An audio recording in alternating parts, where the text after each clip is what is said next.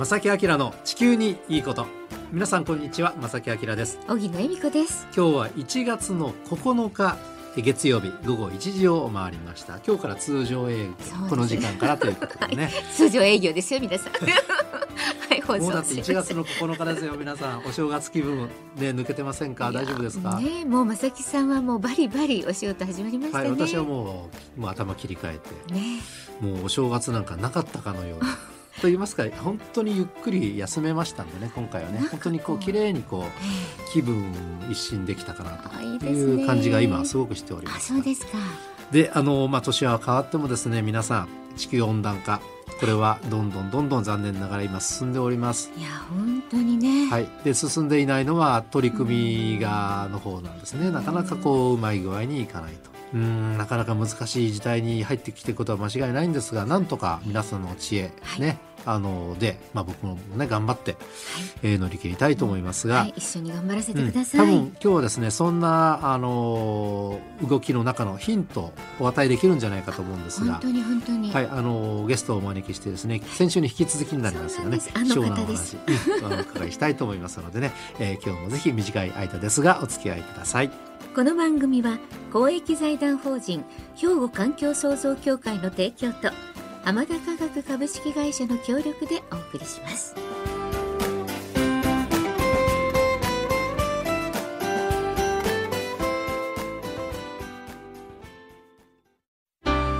兵庫環境創造協会は地球環境の創造と保全に取り組み今年で創立50周年。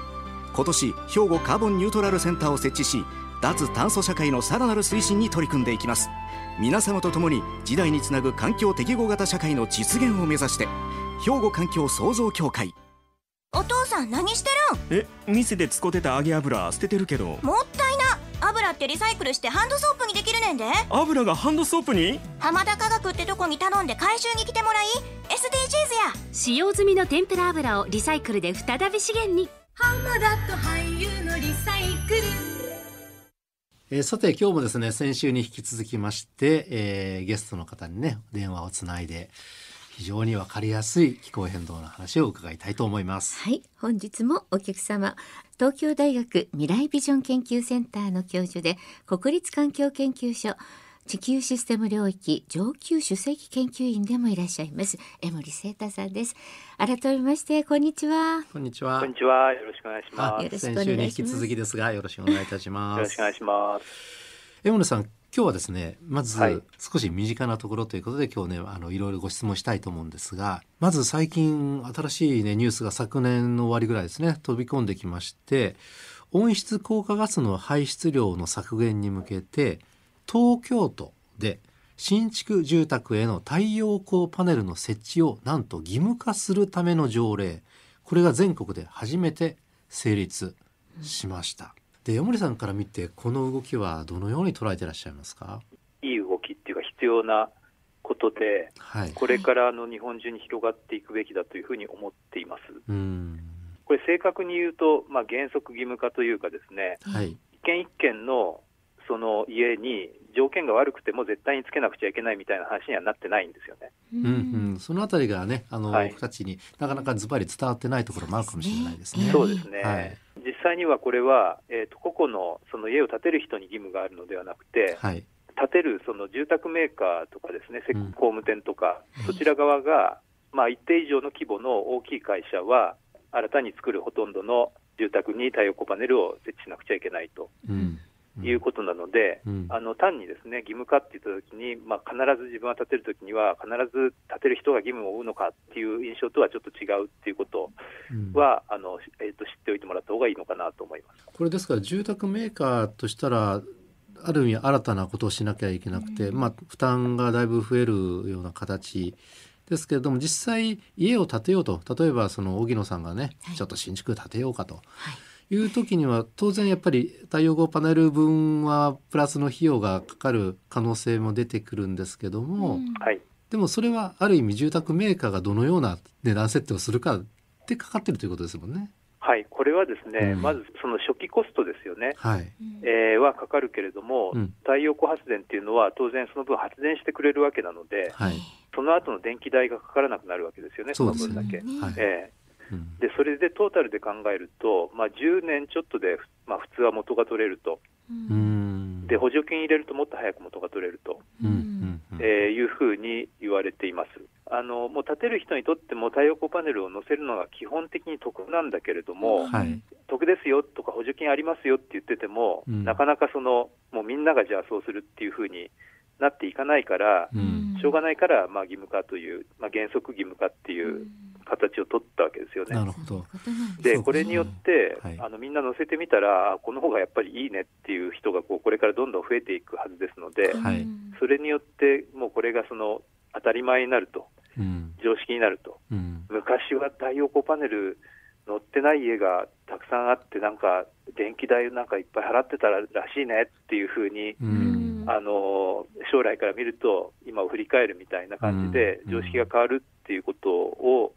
最初の一歩なんじゃないかなと僕は思ってるんですよね。あそうですね。うん。でね少しあの気になるのがあの最近たまに情報が出てくるのがその今までに太陽光パネルをたくさん設置したんだけども、はい、例えばその太陽年数も近くなってしまってじゃあこれ更新するのに結構お金がかかってしまうであるとか、はい、作るだけ作って後のメンテナンスがちょっとおろそかになってるっていう話もね、ね聞いたり結構自然豊かなところでも太陽光パネルがその山の斜面にびっしり広がってしまって、まあ、景観上、逆にその自然環境面でちょっと良くないという話も聞くんですけども、とにかく太陽光パネルって面積を取ってしまうので、なかなかそのあたりって難しいなと思うんですが、そのあたり江森さんどのようにお考えでしょうか？あの屋根上の太陽光パネルと、うん、いわゆる野立てといいますかその、うん、メガソーラーとかですね、はい。はい、空き地とかその山肌にバーッと並べてあるやつとはちょっと分けて考えた方がいいだろうなというふうに思うんですけれども、はい、屋根上はですねこれあの、えーとまあ、30年ぐらいは、うん、あの発電し続けるよと、で途中であのパワコンって言って電気をですね変換する機械が10年ぐらいで壊れることがあるんだけれども、はい、まあ、それはあのもしかしたら交換しなくちゃいけないぐらいだけれども、うん、まあ、それはまあそんなに大したお金じゃなくて、うん、でえーとまあ、30年ぐらい使ってでもしかしたらそれをまあリサイクルに出すと、うん、えー、でだんだんそのリサイクルもできるようになってきてる。これから業者も増えてく、えー、るんじゃないかなと思うんですよね。でそういうその故障だとか廃棄だとかそういった問題に関してはあの心配な方は多いと思うので、えー、東京都のですね、はい、都庁のそのホームページですごく詳しい Q&A が出てるんですよね。そうなんですね、えーでそちらを見ていただくと、はい、あのまあいろいろ説明が書いてあると思います。すみません勉強不足でした。私も知りませんでした。これ皆さんもぜひちょっと見てください。あのねもしそういう新築の計画がある時、まあ東京都ではないにしてもですね、あの太陽光パネル導入する時にはいろんな疑問がね当然湧いてくるわけでね。はい、そうですね。後半ね引き続き江森さんにお話を伺います。正木明の地球にいいこと。東京都のねこの太陽光パネル設置義務化なかなかしっかりしてるなっていう印象が今受けました。はい、いや本当に、うん、これ全国に広がって、ね、まあ関西にもねどんどん広がって、えー、いってほしいですよね。で、ね、うん、はい、でもあの例えばマンションでもねそういう動きがどんどん出て、うん、それを売りにしてみたいなのも出てくるでしょうね。いやそうですねそうだと思いますね。ね出てるんじゃないでしょうかね。はい。うんあのまあ、太陽光パネルともう一つは断熱、高断熱、高気密で、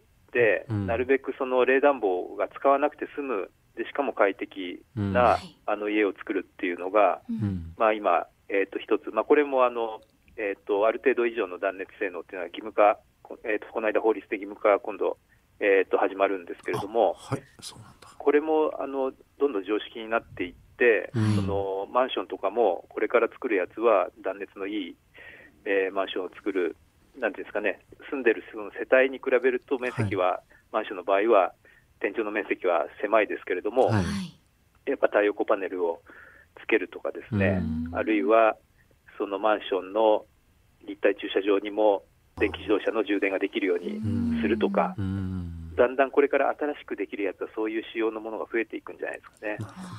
はいあのまあ、一般のねそういう市民、まあ、僕も含めてですけどもがそのいろんな情報を得たりねこれから先、はい、その気候変動についてどのような取り組みが必要なのかどんな取り組みが必要なのかっていう情報もやっぱり、まあ、これから先はねどんどん得ていかなきゃいけない、まあ、もちろんそういう状況だと思うんですが、はい、でそんな流れの中で気候市民会議あちこちで始まっていてその動きが結構活発になり始めているんでしょうかね。うんね、気候市民会議についてちょっと教えていただけますか？気候市民会議っていうのは、はい、気候変動問題について普通の市民が話し合って提案を作るんですけれども、はい、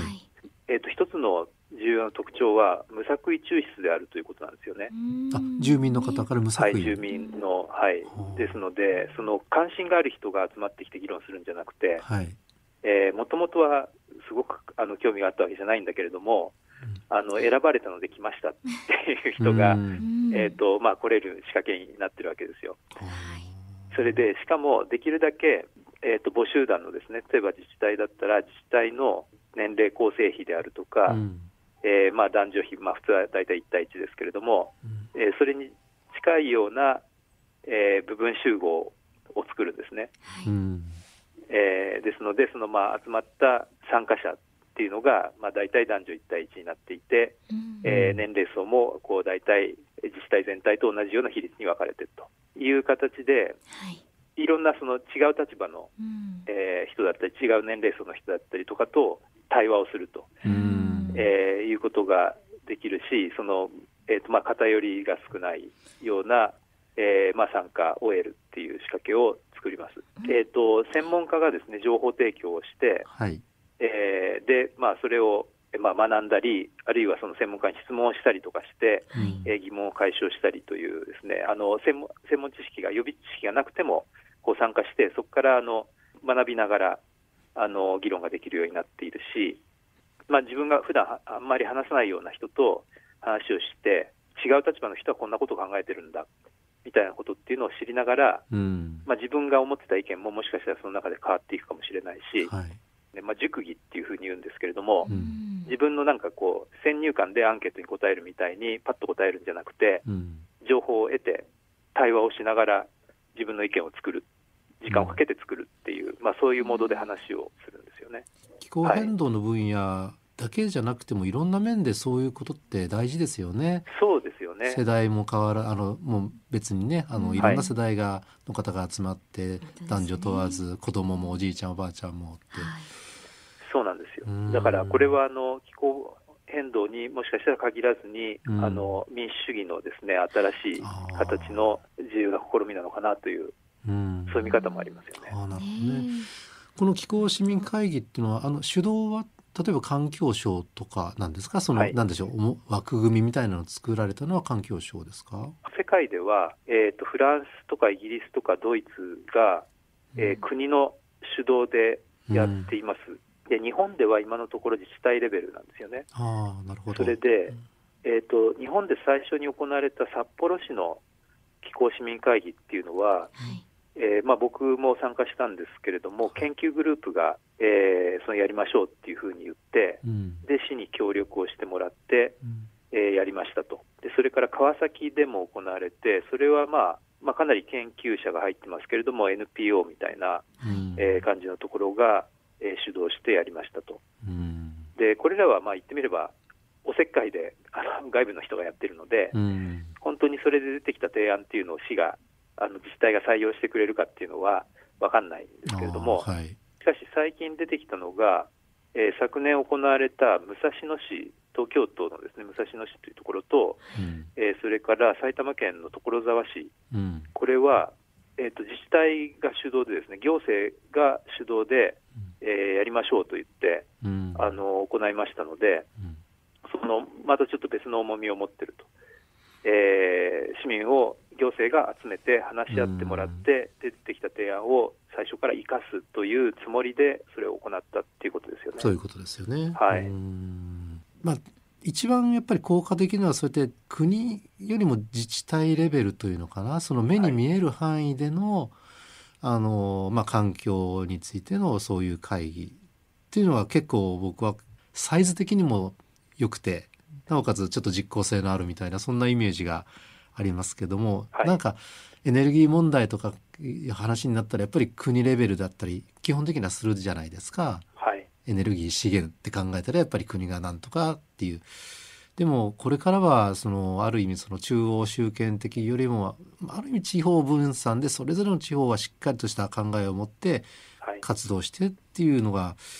その理想のような気が僕は前からしてるんですが江森さん、どのようにお考えですか？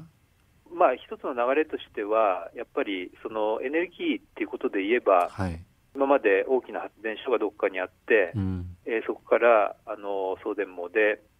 えー、その電気が来たっていう形から、はい、太陽光パネルがいろんなところにあって、うん、でそれを組み合わせると、うん、あの地域のエネルギーが賄えるみたいなですね、はい、その意味での地域分散のエネルギーシステムの流れっていうのは、あのまあ、一つ方向性としては来てると思うので、うん、えー、まあ、そのことってのは一つあるなというふうに思いました。うん、これ防災面でも役に立ちますもんね。防災面でもそうなんですよね。いろんなその物事の決め方に関してはですね、これ多分いろんな意見があると思うんですけれども、はい、えー、と国は国で役割があって、うん、えーと、地方自治体は地方自治体で役割があって、はい、えー、それがやっぱりうまくかみ合うといいんじゃないかなと思うんですけれども、うん、やっぱりそのえーとまあ、国としてそのやっぱり全体的な方針っていうのはこう大きく打ち出す部分っていうのは、えー、と必要な部分っていうのは僕はあるんじゃないかなと思います。うん、で一方でやっぱり地域の特にその基礎自治体の役割っていうのは非常に大事で、うん、えーと、いろんな方針が出たときにそれを実際の現場でですね、うん、それを実装する現場なわけですよね。で、はい、そうすると現場では気候変動のことだけじゃなくてエネルギーのことだけじゃなくてもちろんその自然保護もあるし、他のいろんな、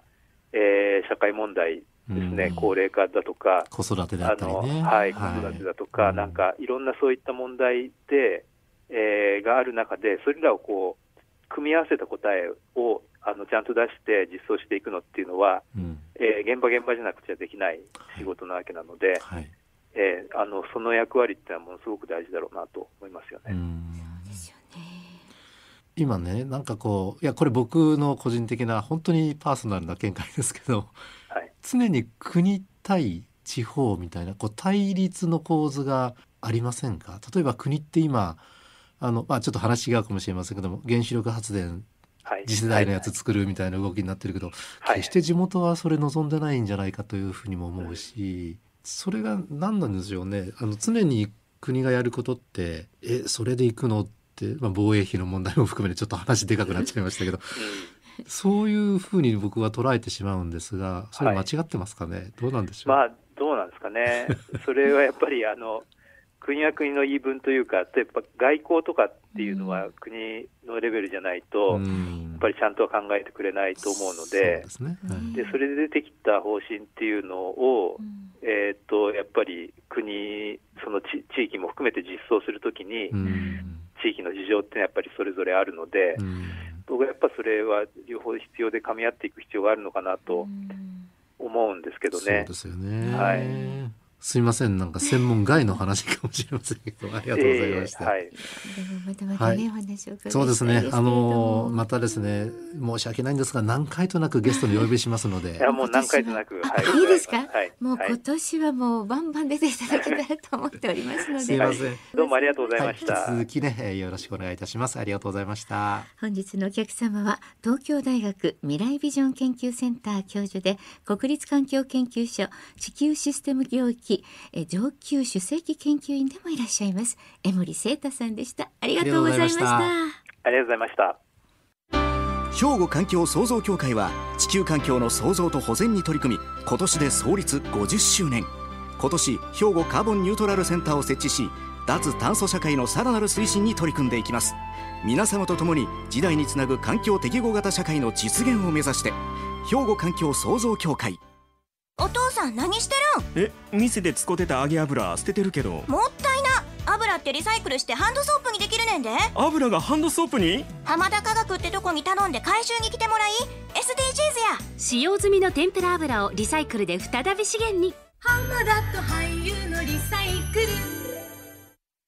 えさてここで番組からお知らせがあります、はい、まあ先週もお伝えしたんですがなんと皆さん、うん、お年玉プレゼントございます、はい、い。や本当に白いちごねプレゼントをさせていただいてるんですが。白いちごですそうです。香りも高いアイランドベリー。美味しいやつです。いい香りです。でこれをですねなんと5箱ね、浜田科学さんからプレゼントいただいてます、はい、皆さんのご応募お待ちしていますよ。もうすでにたくさんいただいてるんですがまだ間に合います、うんはい、来週のこの時間に当選者の発表ともう皆さんどしどしまだ待っております。おはがきお便りの場合は郵便番号650の8580ラジオ関西正木明の地球にいいこと。ファックスでは078-361の0005メールではまさきアットマーク jocr.jp こちらまでお寄せください。お待ちしております。お待ちしております。めっちゃめちゃ甘くてね美味しかったですよ皆さん。えー、5箱5名様ですね、プレゼントです。うごもね、お待ちしております。ということで、正木明の地球に行くことは今日はこの辺でお別れいたします。ご案内は正木明と小木野恵美子でした。それでは皆さん、また来週。さよなら。この番組は、公益財団法人兵庫環境創造協会の提供と、浜田科学株式会社の協力でお送りしました。